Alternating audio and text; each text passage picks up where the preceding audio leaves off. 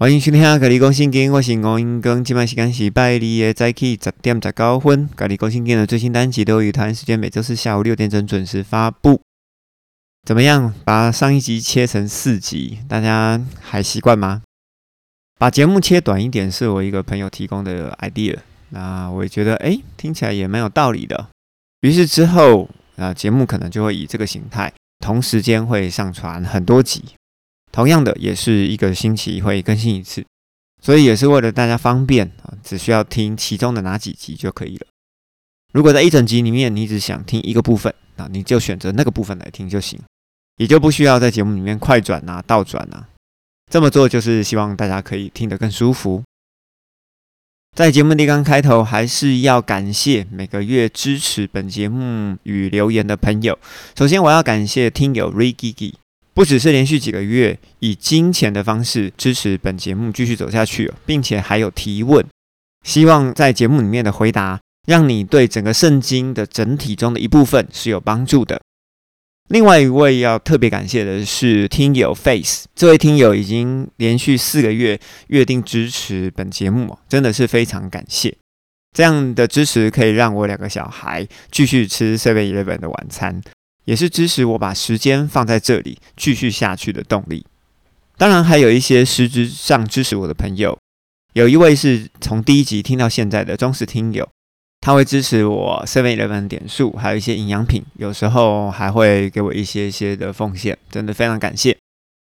那另外有一个中途杀进来的朋友哈，也就是很爱问问题的那个朋友，在我出外的时候，他会借我车，好，那而且呢还会故意少算一点 ETC 的过路费。一个月会请我吃一两次的饭，好，请我喝咖啡，真的非常感谢啊！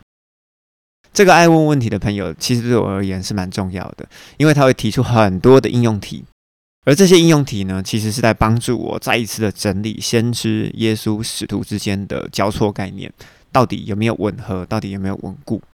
而我这个爱问问题的朋友的朋友，哈，也反映说，哎，我的手机就是没有 Podcast 啊，那怎么办呢？大概在九月下旬的时候，我已经开始把《使徒行传》上传到 YouTube，好，也就是之前的录音已经开始上传了。那其中变动的地方就是每一集的时间大约是二十到三十分钟，而每一段都会注记重点标题，剪得那么短，其实就是为了希望大家可以听得轻松。而既然要把 YouTube 打开，就希望可以达到 YouTube 的盈利认定条件。那这个条件是什么呢？需要有一千个订阅户以上，所以目前是十六个。好，看来还有很大的成长空间。那观看时数呢？需要四千小时，目前是三十五小时，所以也还有很大的成长空间。于是想要请各位朋友，虽然你可能习惯在 Apple Podcasts、Google Podcasts、Mixer Box、Spotify 当中收听，也麻烦你可以拨个时间到 YouTube 当中点赞订阅。让更多人可以找到咖喱公信金，也可以造就更多人。YouTube 的链接已经放在节目的资讯栏当中，有需要的人，请你帮我支持一下哦。而另外呢，如果你是在 Mixer Box 收听咖喱公信金一万两千一百次下载中的其中五百九十一个粉丝之一，于近期内我也会开通赞助的计划。如果开通了，我会再另外告诉大家。而我有另外一个喜欢讲干话的朋友哦，你是 Podcaster 又有广告赞助，怎么会没有钱呢？不怕你们笑哦。节目开播以来，感谢上帝，目前的总收入刚刚好是两万五千块钱，两年两万五千块钱，加上动态广告的费用零元哈，所以现实的压力下，要不要暂停呢？呃，如果你有什么想法，请您可以留言告诉我。也谢谢曾经把节目分享出去的你，让每一集经过一个月以后，最高的不重复收听次数大概在五百到六百人之间，而平均不重复收听数大概在三百五十人到四百人之间差不多是一个中型教会的规模，但是还是养不活自己跟小孩。于是前一些日子有一个想法，要不要去上神学院拿个传道牧师牌？也就是说，打不过他们就加入他们。这也是一个选择，但是目前还没有决定，因为也是现实的关系。近期有个好朋友向我推荐到某个国小当代课老师一年的工作，算一算投入的时间跟所要照顾的学生，大概有一百三十六个学生哦。我就把这个天平放在祷告里，不知是去还是别去。如果去了，就如同保罗学习支帐篷为生嘛，可以继续传福音。但是我只有一个人在爬书经文，再分掉这个时间，制作节目的时间就少了。如果真的进入工作，也许两周、三周、四周更新一次。不知道你会在意时间拉长吗？还是觉得还好，没关系，可有可无？我不知道，你可以留言把你的想法告诉我。还有一个想法，就是把频道改成付费制，至少我觉得我自己很认真在处理每一段经文，甚至每一个字，而且每次在讲 Q&A，我那很爱问问题的朋友就会说，我的 Q&A 就是每一集节目的精华。然而，同时我也考虑到，若是收费。我就限制了福音广传的机会，你觉得我应该怎么做比较好呢？我真的是蛮为难的，请你今天为我开口祷告一下好吗？好，要开口祷告哦，有声音的那一种。谢谢你的带导。回到目前教会的担心，爱问问题的朋友今天又把某教会中央厨房的教案转贴给我看，又讲历史，又讲地理，又讲比喻，我真的是看不出来主轴哦。于是我在这边我要说一下。延伸解经常常会落入自由分享，就好像写诗、创作或者是创作艺术品，这是给人心里面有一种很丰富的感觉，看似实质，实际会有一些空洞。当然并不是不好了哈，因着每个人需要不同，有个一些人会需要一些延伸的解经，当然我也是。另外，在本意解经的部分呢，你就需要了解历史、逻辑跟架构。就好像在建筑一个房屋的工程，需要有顺序、有先后、有功法的要求。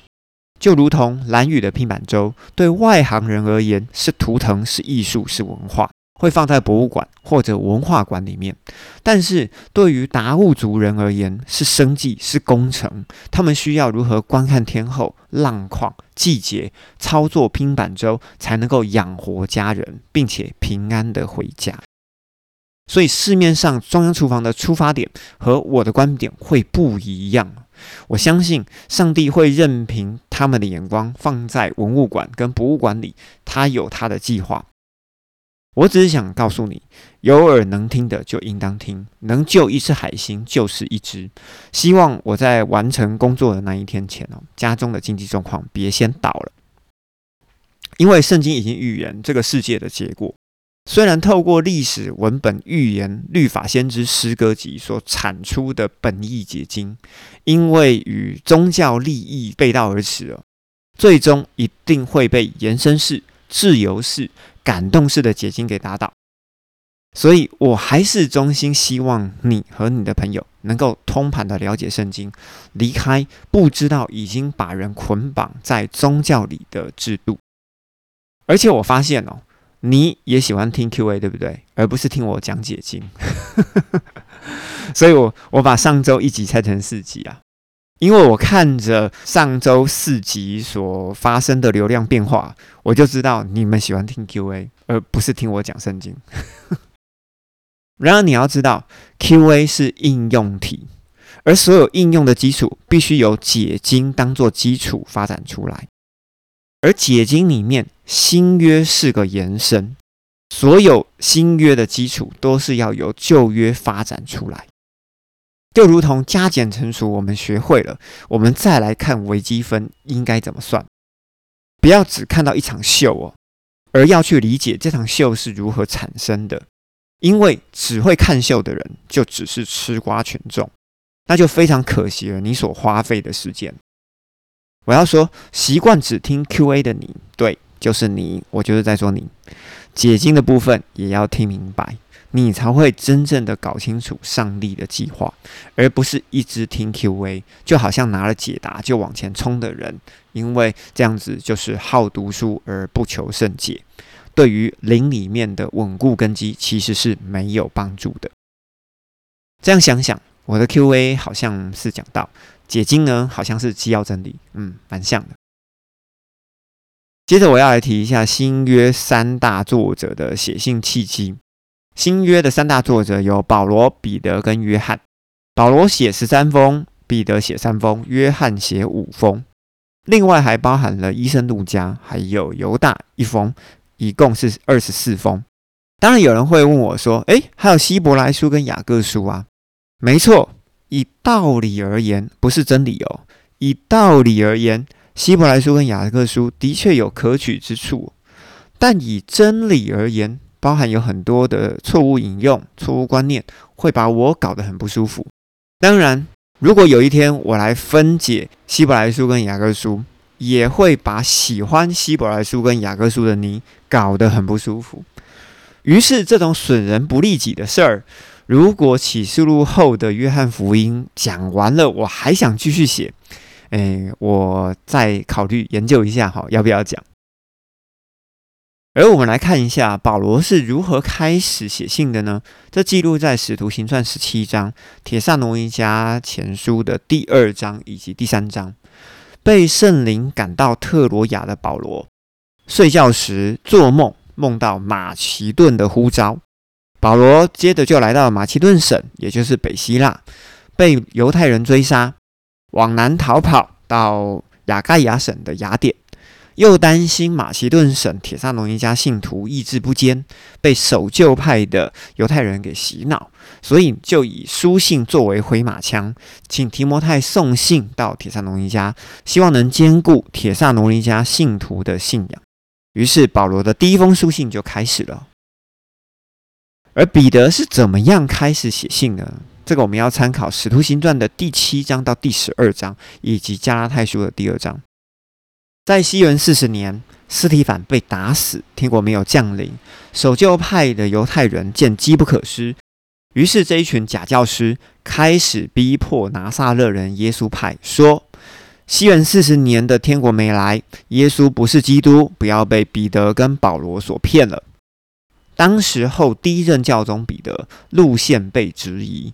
被放逐到撒玛利亚约帕之后，在耶路撒冷的拿撒勒人耶稣派就由耶稣的第一个弟弟，也就是雅各补位，而彼得最终在叙利亚的安提阿安安静静的，不敢与雅各作对。而在西元六十四年七月十八号，罗马城火烧了六天，尼禄皇帝将罪责甩锅给基督徒，基督徒领袖开始被捉。被关、被杀的迫害，彼得知道死亡的时间已经接近了，于是写信给土耳其中部旷野山区散居的信徒，请他们相信保罗所说的，并且兼顾他们的信心，基督一定会来。好，虽然已经过了三十年还没来了哈，但是彼得还是相信基督一定会来，因为在被杀之前还有一点时间，于是才开始着手写马可福音。而因为彼得前后书送信到土耳其中部，就要顺便提一下犹大叔。犹大叔就是在彼得前后书送去之后，土耳其中部的信徒依然被假教师给影响，所以犹大又继续补了一封信啊。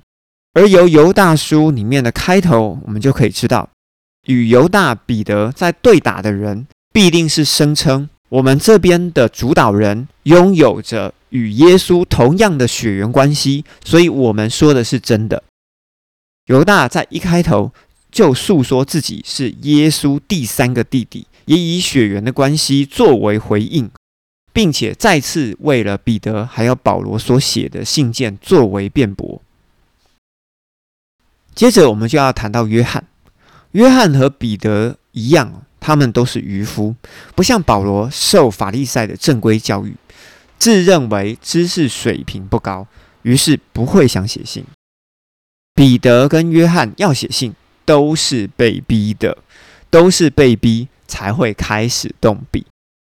约翰出生于西元六年，耶稣在十字架上交代约翰照顾玛利亚，当时他二十七岁。在耶稣升天之后，约翰及玛利亚短暂停留在耶路撒冷。在西元四十年。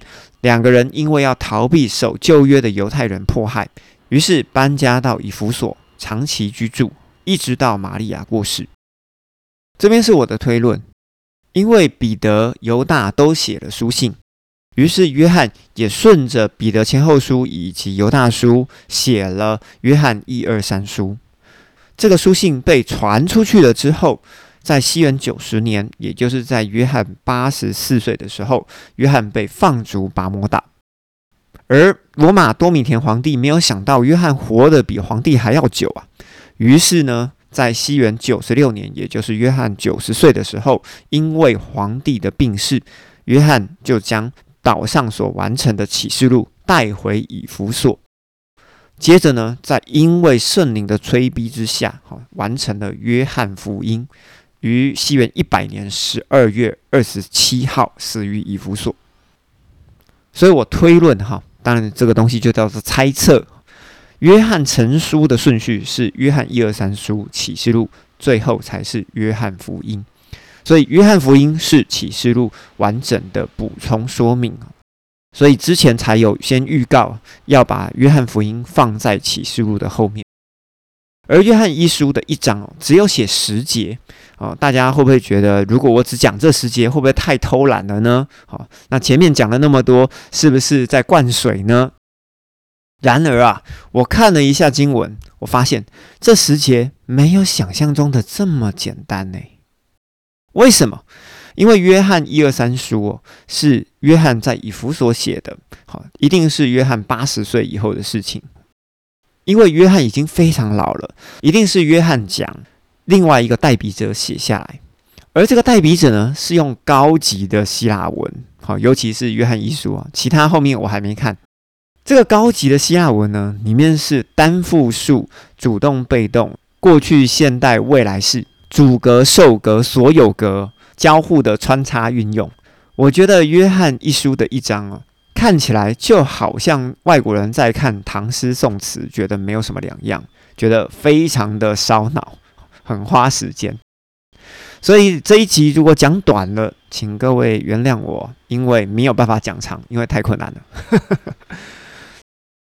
在节目开始之前，还是要请各位打开节目的资讯栏，拿出中文的新译本圣经以及一支笔，并且下载数位的原文查经工具。